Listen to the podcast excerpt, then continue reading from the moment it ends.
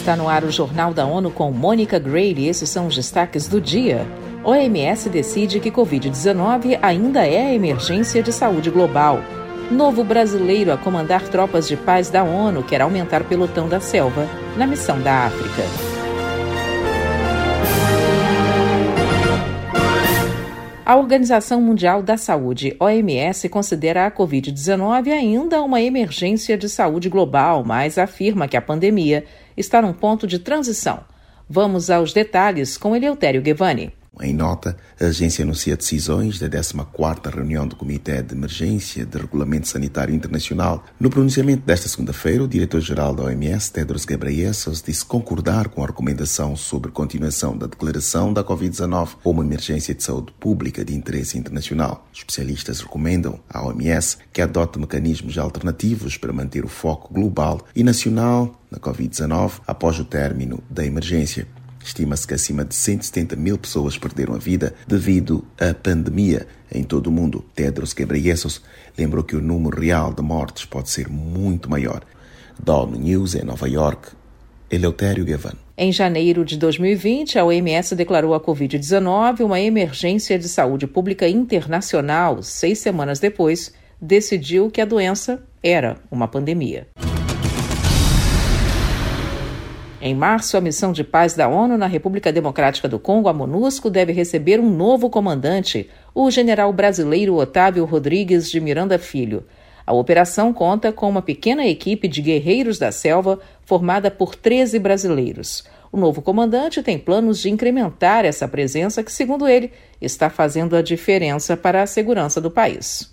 Eu fui um grande incentivador é, da permanência e agora até mesmo do incremento da presença dessa tropa brasileira é, no Congo. O feedback que eu tenho recebido e que eu recebia como quinto subchefe do Estado-Maior do Exército era o melhor possível, motivo de grande orgulho para o Exército brasileiro pela qualidade e a eficácia do treinamento que essa pequena tropa produz, não apenas em relação às tropas da ONU, mas também em relação ao Exército regular da República Democrática do Congo. A intenção, é, se possível, é até mesmo ampliar essa presença. O leste da RD Congo é foco de grande instabilidade por causa da presença de grupos armados não estatais que realizam ataques a militares e a civis. Denúncias de detenção arbitrária e tortura foi o que ouviu o alto comissário de direitos humanos da ONU após encerrar no sábado uma visita de três dias à Venezuela. Quem tem as informações é Ana Paula Loureiro. Volker Turk disse que há um reconhecimento geral de uma necessidade de reforma em todo o espectro político e social do país. President Maduro yesterday Falando a jornalistas em Caracas, ele afirmou que o presidente Nicolás Maduro expressou publicamente sua disposição de trabalhar para melhorar o sistema de justiça. Segundo o chefe de direitos humanos, esta é uma área fundamental para a reforma. Ele ofereceu o apoio e a experiência de seu escritório para prosseguir com isso. Da ONU News em Nova York, Ana Paula Loureiro.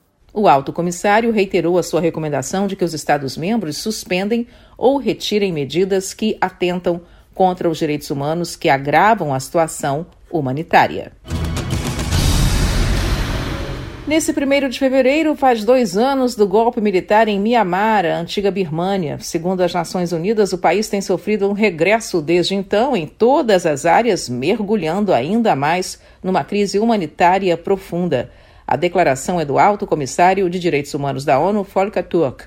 Segundo ele, ao derrubar um governo eleito democraticamente, os militares birmaneses aprofundaram o país numa crise econômica, social, cultural, política, civil e de direitos humanos. A ONU afirma que fontes críveis dão conta de 2.890 mortes pelas mãos dos militares desde o início do golpe. Desse total, 767 morreram sob custódia do Estado. E por causa da violência, 1 milhão e 200 mil birmaneses se tornaram deslocados internos. A quantidade de pessoas que deixaram o país ultrapassa 70 mil. E antes mesmo do golpe, um milhão de muçulmanos Rohingya já tinham fugido por causa de ataques e perseguição. A economia de Mianmar também fracassou. Hoje, quase metade da população vive abaixo da linha da pobreza.